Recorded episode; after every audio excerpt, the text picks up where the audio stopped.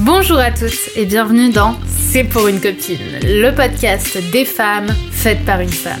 Je suis Brenda Boucris, fondatrice d'Attitude Séduction, chef d'entreprise, experte en amour et en relations hommes-femmes, et j'ai aidé quelques 500 000 personnes à devenir plus ambitieuses, plus alignées et plus séduisantes.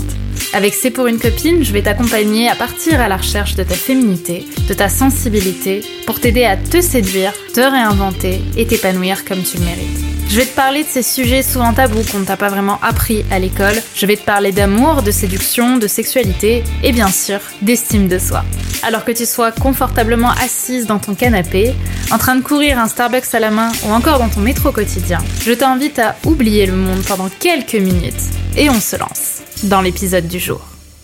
Yes, coucou les filles, j'espère que vous allez bien. On va parler aujourd'hui de dépendance affective et plus particulièrement de guérir de la dépendance affective. Alors, euh, avant tout, je fais un petit disclaimer. J'ai utilisé le mot guérir parce qu'il est assez euh, lisible par rapport à l'intention que je veux donner à ce podcast, mais il n'y a dans la plupart des cas pas de question de guérir. Hein. On se libère de la dépendance affective, on, se, surmonte la dépendance affective, on travaille de la dépendance affective, mais guérir, ce serait dans le cas où la dépendance affective est vue comme une véritable maladie, ce qui peut être le cas. Hein, la dépendance affective peut être diagnostiquée comme une maladie, mais c'est dans son cas souvent le plus extrême, euh, le plus violent. Euh, on parle de dépendance affective vraiment dans le sens où on ne peut pas rester seul, hein, sans, personne. Euh, c'est quelque chose où on est souvent suivi par des psychiatres, dans le cas où on a une vraie dépendance affective. Donc ce mot, il est utilisé de manière un petit peu abusive.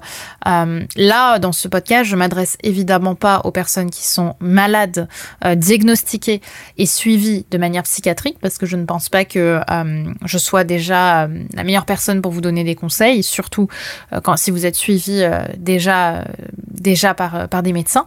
Mais euh, je m'adresse plutôt aux femmes qui s'estiment en dépendance affective en 2023, qui ont l'impression que leur relation amoureuse, euh, elles, ont le sentiment d'être trop acquises dedans et qu'elles ont trop besoin des hommes pour être, euh, pour se reconnaître aussi dans leur relation.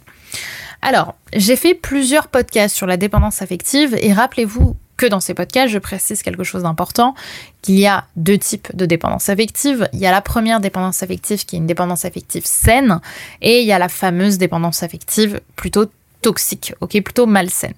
La dépendance affective saine, c'est simplement l'idée qu'on aime quelqu'un, on aime quelqu'un tellement fort qu'on se sent affectivement dépendant de lui.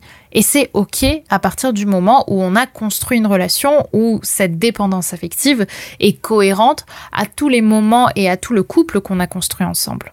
C'est simplement avoir une vision de codépendance en fait. Hein. L'un comme l'autre, on a envie de construire ensemble. Et si demain tu te fais quitter par un homme avec qui tu es depuis euh, deux ans, trois ans ou quatre ans, évidemment que tu en souffriras et évidemment que tu perdras tes repères parce que d'une certaine manière, tu te sens dépendante aussi de lui parce que c'est tout simplement l'homme avec lequel tu construis une relation et avec qui ça fait plusieurs mois et années que tu construis une relation. OK? Et cette relation, elle est partagée. C'est pas quelque chose qui se passe que dans ta tête.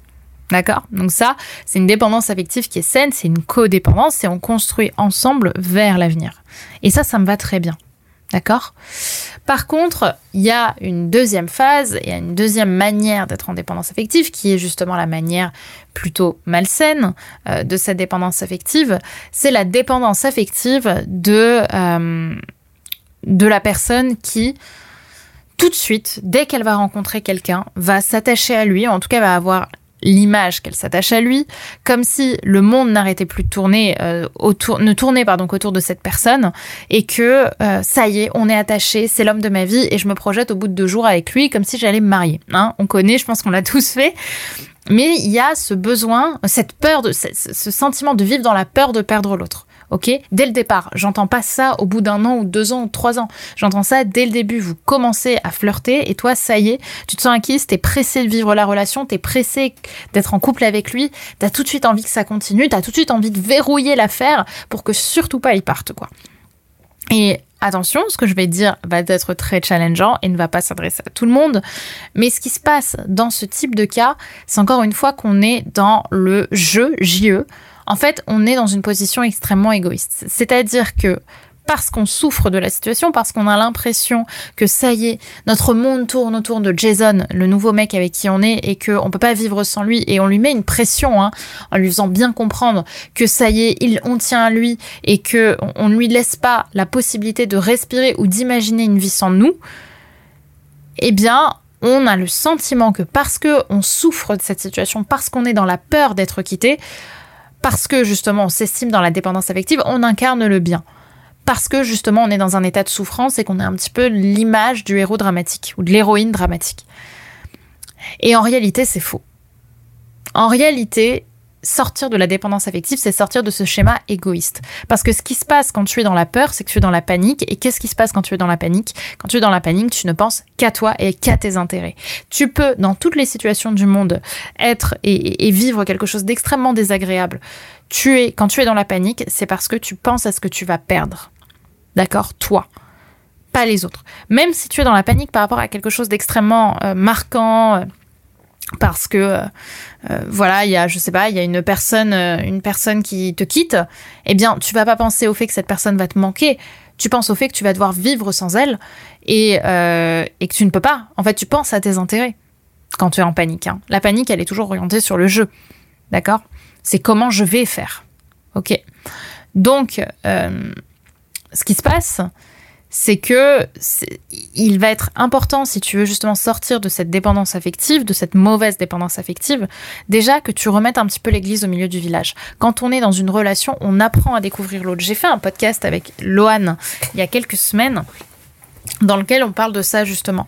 Qu'est-ce qui a fait qu'il s'est engagé avec une femme et pas avec les autres? Parce que les autres, dès le départ, elles étaient hyper présentes, elles avaient hyper envie euh, de construire quelque chose dès le début, alors qu'elles ne le connaissaient pas. Et c'est ce qui se passe quand on est dans la dépendance affective malsaine, c'est qu'en fait l'autre, on le connaît pas.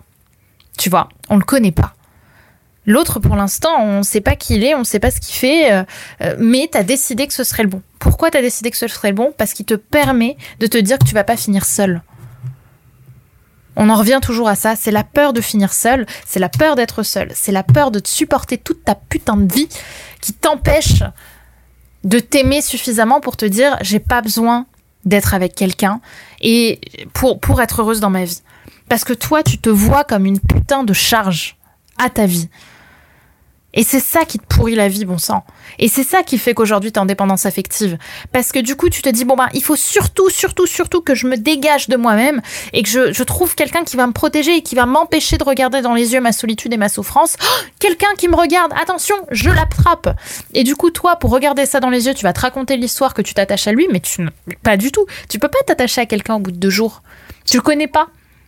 Du coup, ce qui va se passer, c'est que tu vas juste te dire, ok, j'ai trouvé le moyen idéal de pouvoir aller mieux. Ok? Donc tu vas mettre ça en place. Tu vas te, tu vas t'attraper en te disant que ça y est, tu vas pouvoir aller mieux maintenant que tu as rencontré, euh, euh, maintenant que tu as trouvé un moyen de savoir que tu vas pas finir seul et tu vas utiliser l'autre de manière hyper impersonnelle en fait. Tu vois? Et donc l'autre ne va jamais se sentir sélectionné, il va jamais se sentir choisi. Donc personne n'aura envie de continuer cette relation parce que l'autre le sent dans ton énergie que tu l'as pas choisi. Il mettra sûrement pas le doigt dessus parce que c'est quand même compliqué à comprendre. Mais c'est ça qui se passe entre les lignes. Donc la première chose à faire, qu'est-ce que quelle est-elle? La première chose à faire, c'est euh, sortir de je me déteste, je m'aime pas et toute ma vie je vais finir seule. Parce que c'est le jour où tu te sentiras tellement bien avec toi-même qu'en fait, tu ne vas pas sélectionner le mec comme un moyen pour toi d'arrêter d'être seul. Tu vas sélectionner le mec au fur et à mesure du temps en te disant, bon, ben, on va se découvrir, ça va prendre du temps. Et si justement on sent tous les deux que c'est cool d'être ensemble, on construira quelque chose. Mais je vais clairement pas dès le départ te donner l'exclusivité de toute ma vie, de toute ma vie affective et amoureuse, hein, j'entends, sauf si vous êtes un couple libre. Mais dès le départ, alors que je ne te connais pas. C'est avec le temps qu'on apprend à connaître quelqu'un, je le répète. Donc qu'est-ce qui se passe? Qu'est-ce qu'on va faire? Ce qu'on va faire, c'est qu'on va apprendre à redorer son amour de soi, à le remplir.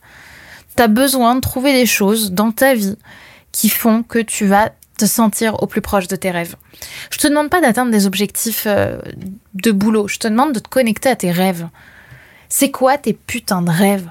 Tu vois, être vivant, être une femme vivante aujourd'hui, qu'est-ce que c'est? C'est être une femme unique. C'est pas faire ce que les gens attendent que tu fasses pour être fier de toi. Je veux pas que tu sois fier de toi. Fier de toi, c'est bien, mais c'est de la confiance en soi. Je veux pas que tu sois fier, je veux que tu t'aimes. C'est qu'est-ce qu'il faudrait que tu incarnes, que tu fasses, que tu accomplisses pour te dire putain, je m'aime. Je m'aime tellement fort. Est-ce que pour ça tu es à l'écoute de ce que tu ressens? Est-ce que tu es OK avec ce que tu ressens, même si c'est pas très agréable à vivre? Est-ce qu'il y a des rêves, des choses où tu te dis là, je sens, je, je sentirais tellement que je fais quelque chose qui, a du sens. Et tu veux que j'aille plus loin, ça, comment est-ce qu'on l'atteint, comment est-ce qu'on l'obtient? On l'obtient quand on fait quelque chose qui sert au monde en fait.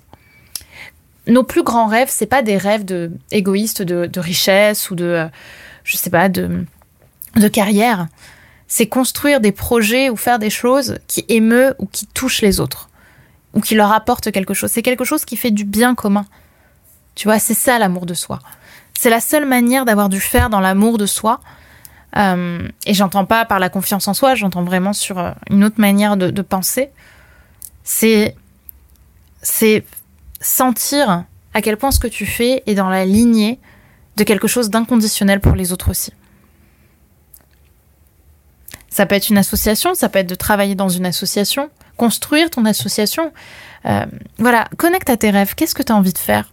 Quelle petite fille tu étais, quel rêve elle avait, cette petite fille que tu étais. Et c'est là-dessus, en fait, que tu vas pouvoir construire tout le reste. C'est en partant de cette petite fille, de ses rêves, et de connecter aujourd'hui aux rêves que tu as, et, de te rappeler des émotions que tu avais, petite fille, et de te dire comment est-ce que cette année je les ai, ces émotions-là.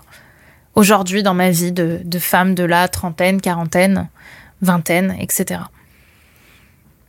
Et c'est là-dessus, en fait, que tu vas pouvoir reconstruire et construire. Parce qu'en réalité, il n'y a rien à modifier, il n'y a rien à éradiquer chez toi. Quand tu cherches à éradiquer ta dépendance affective, t'as tout faux.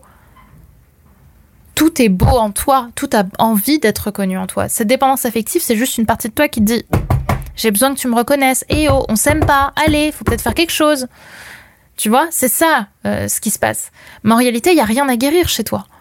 C'est plutôt une manière, toi, de te dire Bon, ben, je vais me regarder, je vais regarder en fait aujourd'hui ce qui me prend de l'énergie et ce qui me rend malheureuse et je vais essayer de le transformer en bonheur. Comment est-ce que je peux me rendre plus heureuse aujourd'hui? Qu'est-ce que je peux construire? Qu'est-ce que je peux faire? Et la plupart du temps, c'est être plus vulnérable. Dire à certaines personnes ce que tu as besoin de leur dire mais que tu pas parce que tu te dis que sinon tu vas être rejeté. Ça peut être euh, simplement de d'exprimer ce que tu ressens ça peut être de poser des actions, comme je te l'ai dit, de faire des choses qui vont contribuer au bien-être, ou simplement de sortir de chez toi et faire quelque chose qui te fait un petit peu peur et qui t'excite en même temps. Et en fait, la dépendance affective, elle se travaille aussi là-dessus. Elle se travaille par l'être et par le faire. Ok? Donc arrête de subir ce qui t'arrive, arrête de subir les choses en te disant Oh non, je suis en dépendance affective, les hommes me font souffrir, j'en ai marre. Moi, je veux aussi un mec, blablabla, et je pleure. Non, arrête avec ça arrête. Maintenant, tu as besoin d'aller plus loin. Ça suffit. Tu n'es pas une victime. Ok? Tu n'es pas que une victime. Tu peux aussi changer les choses. Tu peux aussi faire en sorte que ça avance pour toi. Parce que si ça n'a jamais avancé de cette façon-là que tu as fait avec ta sauce, et c'est au moins de donner une chance à la mienne. Construis des choses, affronte tes peurs, vis, libère-toi des choses. Libère-toi de ces émotions si dures que tu gardes en toi par peur d'être rejeté. Parce que je peux dire une chose, hein, t'es comme tout le monde. T'as envie que de deux choses sur Terre, aimer et être aimé. Et tout ce que tu ne fais pas, c'est par peur de ne pas être aimé, ou par envie d'être aimé, ou par peur d'être rejeté, ou par envie d'être accepté. C'est tout.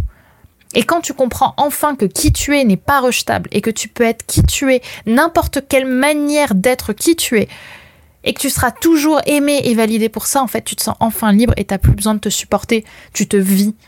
Tu te vis et c'est là où tu te diras je me sens tellement libre, j'ai tellement de rêves que je suis en train d'accomplir qu'en fait, je ne vivrai plus dans la peur de finir seule. Je serai qui je suis je vivrai mon présent. Je serai pas en train d'imaginer d'angoisser mon futur, je vivrai mon présent. Et en vivant mon présent, je vais rencontrer quelqu'un qui va connecter à mon présent et à ma grande joie intérieure. Et c'est comme ça que je vais vibrer. Point. Voilà ce que je voulais vous partager. Ça a été un petit, un petit coup de gueule, un petit, un petit mélange que j'avais envie quand même de vous faire et qui me semble important pour vous. Si justement cette euh, histoire de créer de l'action, de créer des projets vous intéresse, n'oubliez pas que je vous ai créé il y a très peu de temps un nouveau cadeau 100% offert, mon guide des 62 conseils, astuces et méthodes pour trouver l'amour en 2023. Tu vas avoir 62 ressources, 62 moyens de trouver l'amour cette année. En tout cas, je vais t'accompagner dessus. C'est 100% offert. Le lien est dans la description de cet épisode et ça devrait t'aider à y voir un peu plus clair dans tes relations amoureuses. Donc je te souhaite une euh, très belle journée. Ne n'oublie pas de télécharger ton guide et surtout n'oublie pas de m'envoyer un petit message aussi sur Instagram, de noter le podcast avec 5 étoiles et euh, voilà, de tout simplement euh, me dire ce que t'en as pensé parce que comme tu le vois, je fais vraiment évoluer ce podcast. J'essaie vraiment de lui donner une manière aussi un peu différente de voir les choses que j'estime peut-être plus juste et plus responsable aussi, et que vous avez sûrement besoin d'entendre aussi, parce que c'est pas des propos qu'on entend toujours, et je pense que c'est ça qui peut aussi t'aider à y voir plus clair. Donc, euh, il est temps que ça avance pour toi, et je veux que ça avance, je veux que cette année tu trouves l'amour, je veux que cette année tu trouves l'homme de ta vie, euh, celui avec qui tu vas rire, celui avec qui tu vas te sentir encore plus femme, celui avec qui tu vas passer de beaux moments, et euh, surtout que tu te construises une vie de rêve, ok? On est ensemble, on est ensemble, on est ensemble, et l'aventure continue du coup sur Insta.